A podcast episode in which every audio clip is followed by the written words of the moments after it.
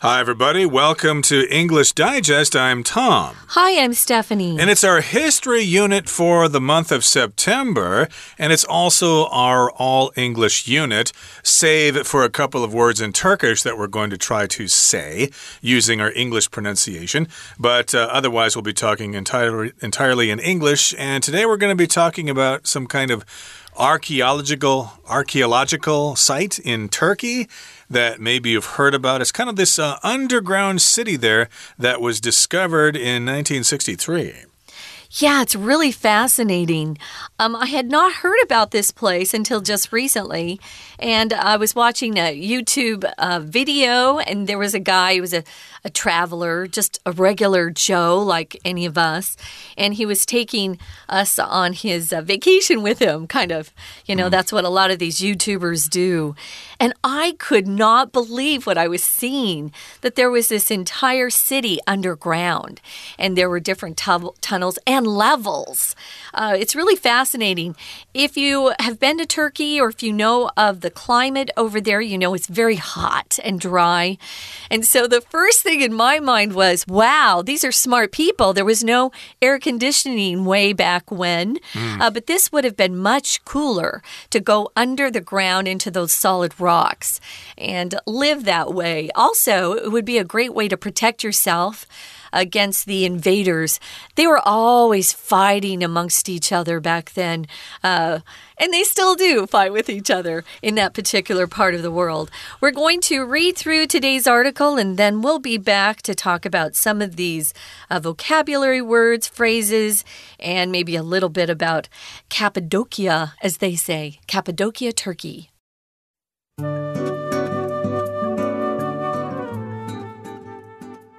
Can you imagine living 85 meters underground?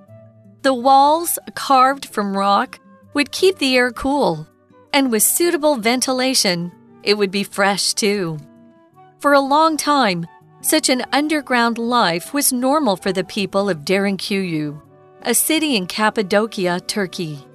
However, as wars became less frequent, people preferred to stay in their surface level dwellings and when Greece and Turkey exchanged parts of their population in 1923, Derinkuyu was emptied of its original residents, and the underground city was forgotten. One day in 1963, though, a man working on his house took a hammer to his basement wall and, to his great astonishment, found a tunnel. The rediscovery of Derinkuyu's underground city has resulted in an increase in tourism. But what made the city's initial creation necessary? Historically, violence and chaos were more common, which led to people often fleeing their homes when threatened by war or religious persecution. In Cappadocia, the natural geology allowed people to seek shelter in an unexpected direction beneath their feet. Most of the stone in the region formed from volcanic ash, making it easy to carve, as evidenced by the size of Derinkuyu's underground city. There are five levels containing many hallways and rooms, including ones for wine and oil pressing, storage, and livestock. Of course, there is also room for people. It's estimated that Derinkuyu could accommodate 20,000 residents. It seems their comfort was taken into account too, as there is a church on the lowest level, as well as dining rooms, a large room that appears to be a school, and numerous chapels. The ventilation shaft in the center of the city was vital for keeping the air clean and served as a well for both the underground and above ground cities. Though the reason for the city's underground location is clear, it's less certain exactly when the city came to be. Turkish scientists have dated its origins to the 7th or 8th century BC. These days, about 10% of the underground city is open to tourists, which is more than enough to draw many curious people to Derinkuyu.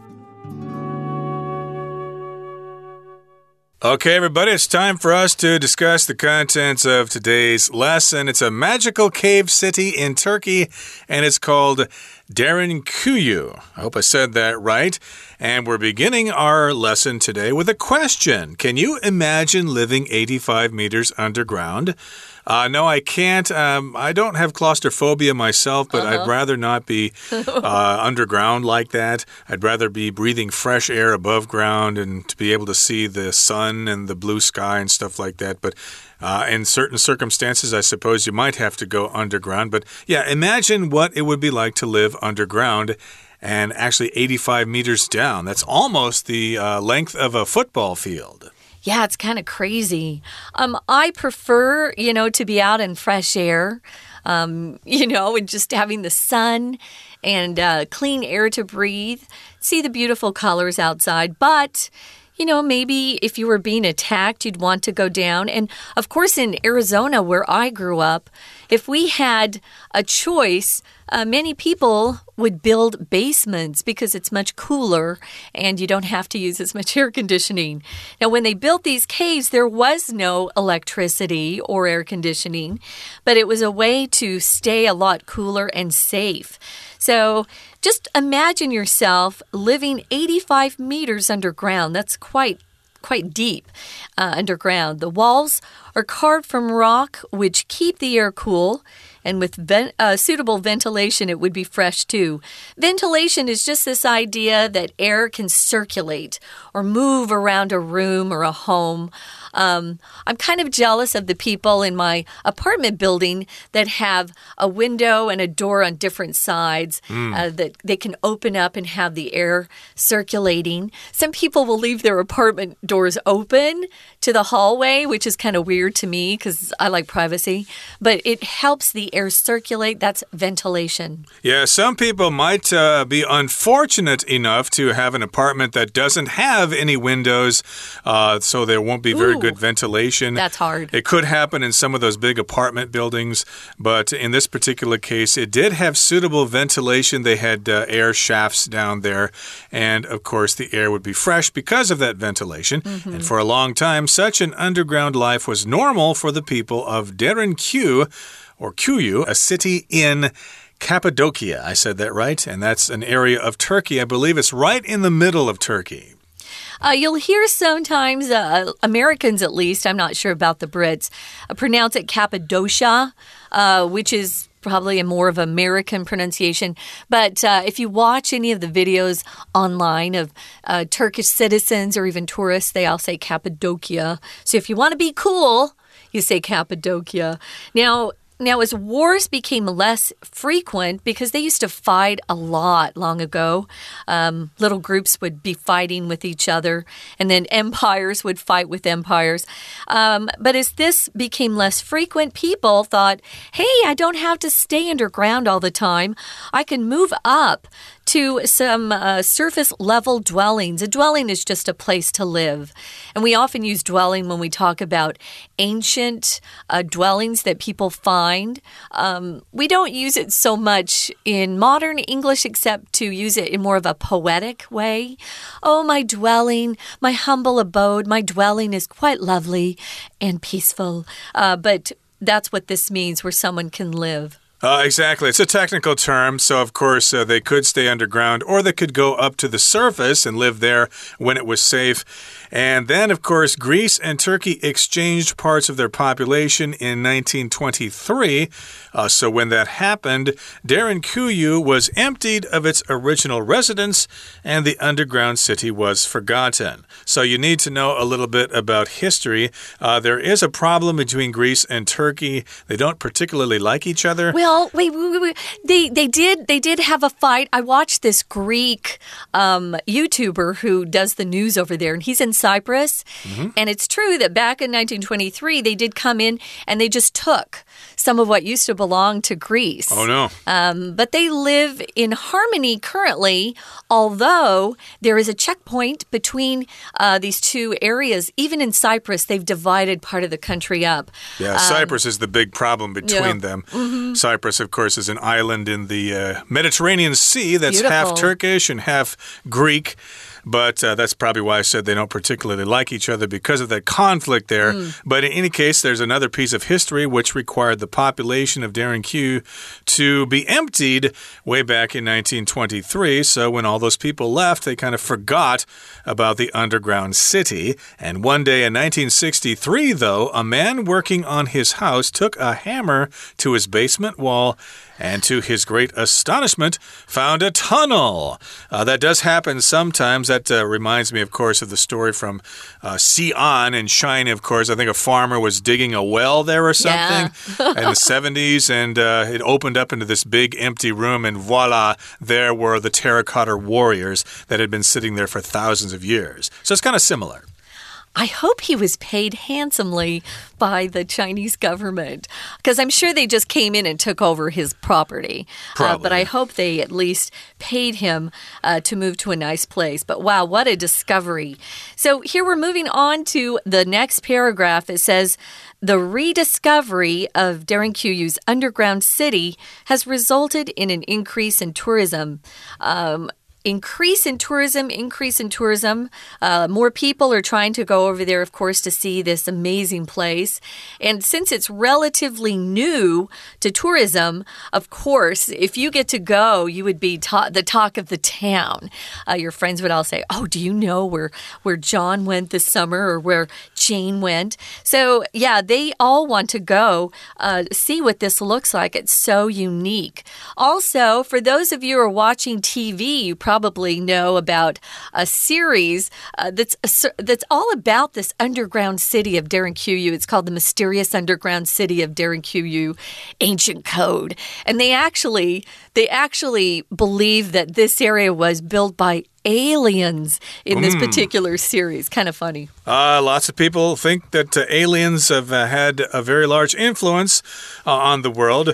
But again, uh, the rediscovery of the city has resulted in an increase in tourism. So here we've got the verb result, usually paired with the preposition in to result in something, which means something causes something else, it makes something else happen. So I could say something like the raise in the lending rate rate has resulted in stock prices falling. Uh, that has happened recently, I believe, in the U.S. So, in this particular case, the rediscovery has resulted in an increase in tourism. So, yeah, they rediscovered this. They thought, hey, we could bring tourists in here and make some money and sell them Turkish souvenirs and stuff like that. So, let's do it. So, indeed, lots of people are flocking to Turkey to check this place out. Yeah. But here's the, the second part of that sentence. But what made the city's initial creation necessary. Yeah, so we know it's there and it's caused a lot of uh, tourism to go up, to skyrocket. But what made the city's initial creation necessary? Why did they build it to begin with? Initial here is one of our vocabulary words. It just means um, something that happened at the beginning. Uh, how was the first creation necessary? So if uh, you're talking about a city's initial um, settlement, you're talking about the first people who ever got there to kind of lay down roots or put down roots. So, um, initial, existing, or occurring at the very beginning. We're going to find out more about this, guys, but first, we're going to take a quick break. We're not going to listen to the Chinese teacher, though, and then we'll be back.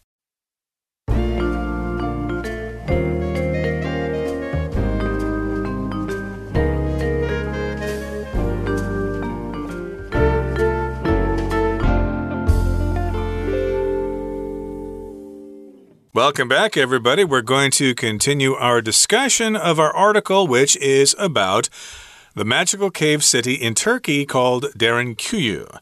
Okay, so we talked about the discovery of Derinkuyu and we talked about the history. Some guy was uh, trying to do something to his basement in yeah. his house and uh, he uh, pounded a hole in the wall of his basement and found this tunnel there, and that led to the discovery of this lost underground city. And of course, the rediscovery of that city has resulted in an increase in tourism. But uh, we left left off the first part of our lesson today by asking a question what made the city's initial creation necessary? Why was it necessary to build this place in the first place? Yeah. Yeah, that's a good question. Why the heck would they bother? That would have taken several years of hard work digging those tunnels and moving all the rocks away and, you know, doing interior de decoration and stuff like that. uh, yeah, it would have been a difficult task uh, interior design into the rocks. Actually, if you go into uh, the caves or at least follow some videos into the caves, you can see that they have uh, drawn pictures that represent words, hieroglyph, uh, hieroglyphics in the cave, which is kind of fun, which helps some of these scientists figure out who was there who built them. So, historically, we know back in time there was a lot of violence and war and chaos. Uh, these things were common, which led the people to often have to leave their homes quickly. That's what flee means to move very quickly from some sort of danger, typically. And they did this when they were threatened by war or religious persecution. If you're persecuted, someone doesn't like something about you, and so uh, you're often treated um, with hostility or with anger and sometimes even violence. So uh, you have often have a lot of chaos when these things are going on. Chaos is when things are completely um, disorganized. There's a lot of confusion. I think when we have natural disasters, there's naturally chaos because people don't know where to go, who to call, what to do. So that's what chaos is. If you're a mother with small children, uh, you'll often come home or uh, see see your home turn in, into something that looks very chaotic because uh, there's lots of toys and and books and shoes and everything on the floor. That's a little bit of chaos in modern life. Uh, indeed, of course, when I was a kid, I did not know how to pronounce this word. I'm not going to say how I pronounced oh, it. what did you say? Ch I said chouse. Chouse? Mom, oh. what does chouse mean? and chouse, I think you mean chaos, which means a confusing, uh, disorganized situation. I also had trouble with the word choir uh, which of course is choir. Oh, when I first saw that word, I thought I couldn't it was guess choir. that one. Yeah, I said yeah the wrong way, but of course it's pronounced choir, which is a group of singers usually in a church. But in this particular case, we're talking about the chaos was common back in those days, so people had to flee their homes because we had invading armies, and of course they were escaping religious persecution. They were trying to make them change their religion, so they were running away to keep their religion. And in Cappadocia the natural geology allowed people to seek shelter in an unexpected direction beneath their feet. So it's got uh, some unusual geology there. That refers to the condition of the rocks and the ground in the area. I believe it was mostly from volcanic ash, as we're going to find out. So uh, that made it uh, possible for them to go beneath their feet, to go under their feet. Yeah, so when that volcano uh, erupts, uh, the stuff that comes out of the top is lava and it's hot rock. But once it dries, it turns into that ash. So it's kind of soft, um, which I didn't know about, but it makes sense that it's softer than regular rock that we're used to. And they were able to carve into that stone because it was softer than normal. It says here it was making it easy to carve, as evidenced by the size of the underground city. Yeah, it's quite big if you haven't seen it, and five levels, which is crazy. When something is evidenced by something else, it just means there are available facts or um, some evidence, things that help support what you're saying. So there's information available that makes it easy for someone to accept what is true. So it's evident, evidenced by the size. So we know it was easy because, wow, look at how big it is. Otherwise, people would kind of give up if uh, they had to carve into rock um, at least five levels, which is kind of crazy.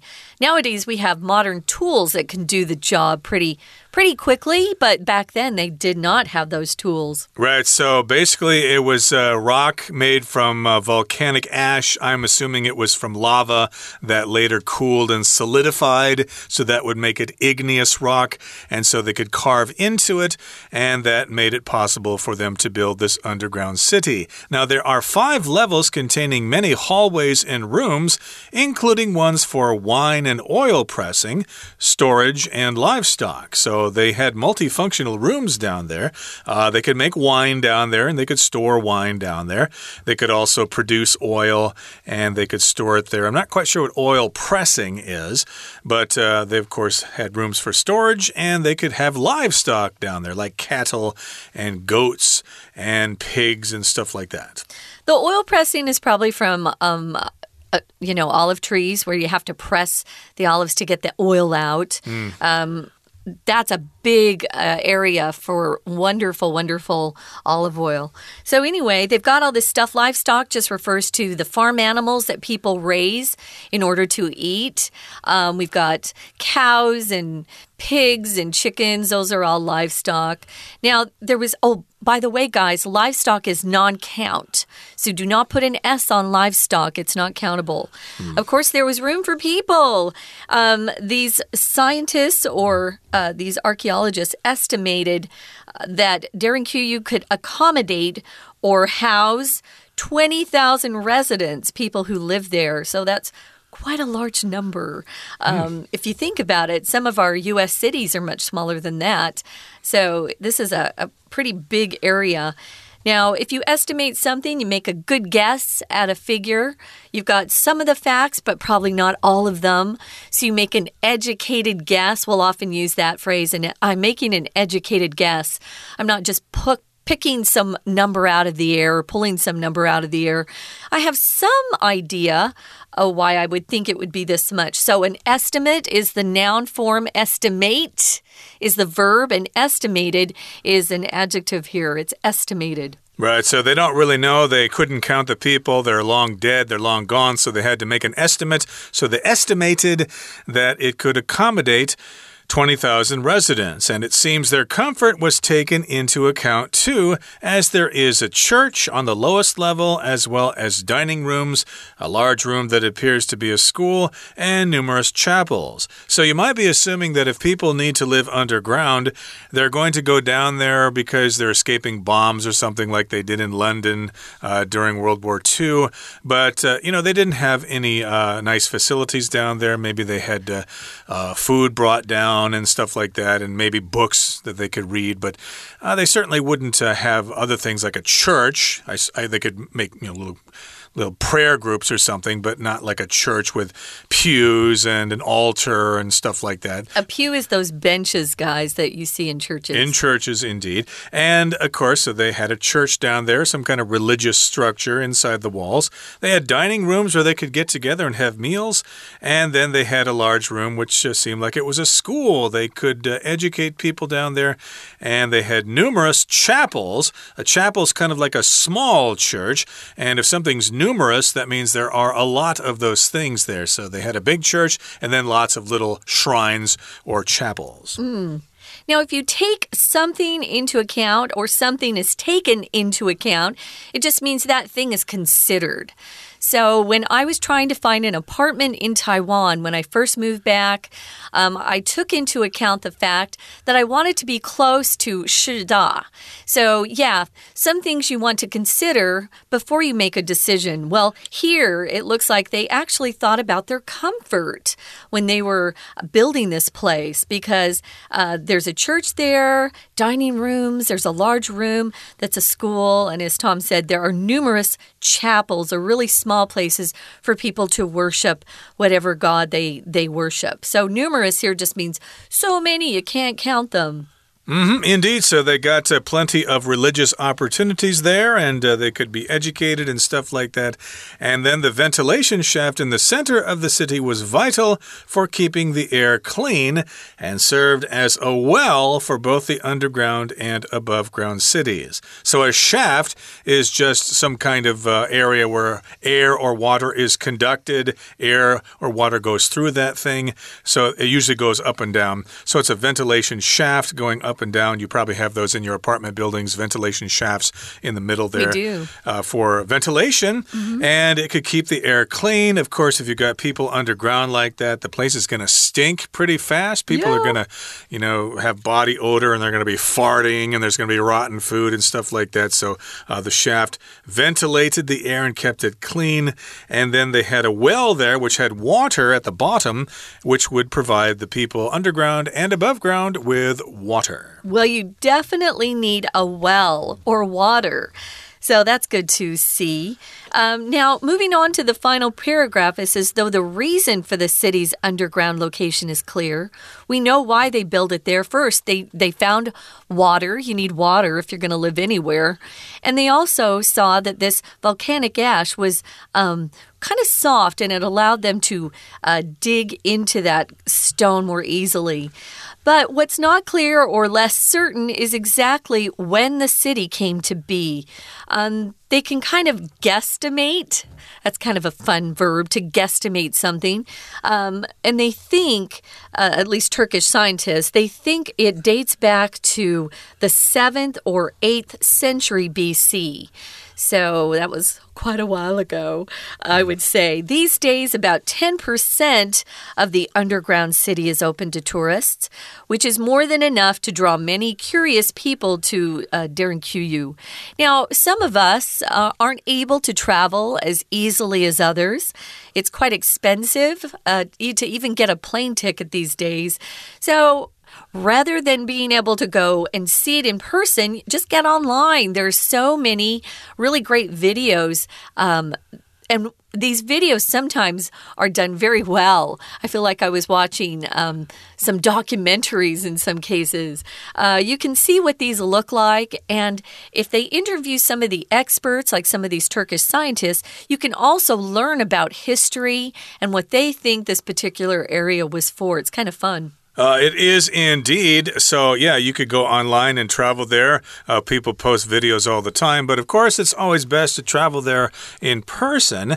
And uh, of course, uh, due to the pandemic, uh, the travel industry has changed quite a bit. So, it may be much more expensive to travel the world now than it used to be. It is. Which is unfortunate because uh, lots of places in the world are going to suffer. There's not going to be so many international tourists because of the increases in flight fares. Hopefully, they'll come down someday. But in any case, here, uh, yeah, it sounds like a good place to go to. I'm not quite sure I would go there myself. There's lots of other places that I haven't been to as I'd well. I'd like to go to Turkey. Yeah. Uh, yeah, see, I haven't been to Europe before, so I'd probably go there first, oh, yeah. and uh, maybe some other countries in Asia here. But uh, hey, if this place uh, is uh, easy to get to, and if it's not too expensive, I would consider going there. I'd also like to know if uh, you know Turkish people there treat the tourists uh, well, because when I travel, I hate to have my trip ruined by people who try to rip you off. that just totally ruins my trip, and I think it was a waste of time to go. Now, if someone rips you off, they're they're cheating you. They're probably telling you the price of something is much higher than it should be. Yeah, that's kind of disappointing when you feel that way. Um, I had a friend from Taiwan who went to Turkey uh, years ago. Uh, Tom, you know her, Susan, that used mm. to work at. Uh, uh, AMC, but she came back with great stories. I would go in the winter because in the summer it's really hot, and it's September now and it's really still quite quite hot. So uh, go during a really nice, more comfortable time of the year. They have great food there, that's for sure. Turkish food is really yummy. Uh, they use a lot of spices, um, and I think that people would quite enjoy that. But mm. yeah, um, pick a good time to go. Uh, but I think it could be a really amazing trip. Uh, and the music would probably be pretty cool too, as well. Okay, that brings us to the end of our discussion. Let's turn things now over not to our Chinese teacher because it is our all English lecture today. We're just going to say goodbye and uh, we'll encourage you to travel to Turkey yourself someday. From all of us here at English Digest, my name is Tom. And I'm Stephanie. Goodbye. Bye.